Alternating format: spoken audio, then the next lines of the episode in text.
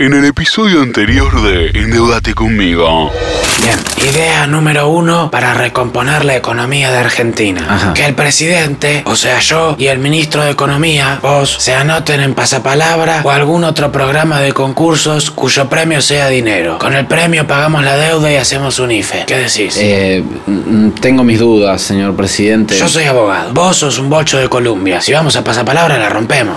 Endeudate conmigo. Una terrible interna azota la relación entre el ministro Guzmán y el presidente.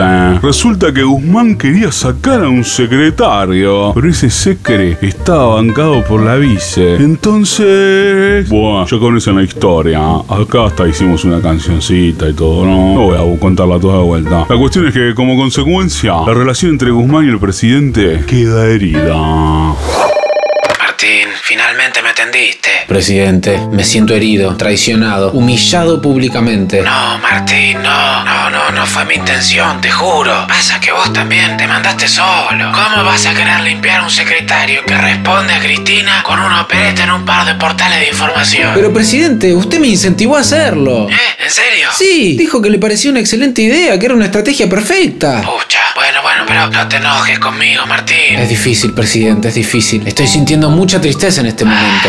Escúchame, voy a hacerte una propuesta. Vámonos de viaje. ¿De viaje? Sí, vamos a Europa. Vos y yo, Roma, París, el Vaticano. Cuatro días de girita. Disfrutemos el paisaje, comamos cosas ricas, que nos saquen fotos juntos. Bueno, puede ser, sí, es un plan interesante, señor presidente. Sí, vámonos, vamos, a las orillas del Mediterráneo. Escapémonos de toda esta locura. Huyamos juntos, Martín, nos va a hacer bien.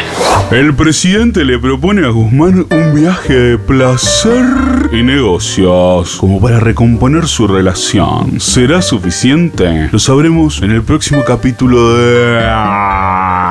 En debate conmigo. Mejor país del mundo.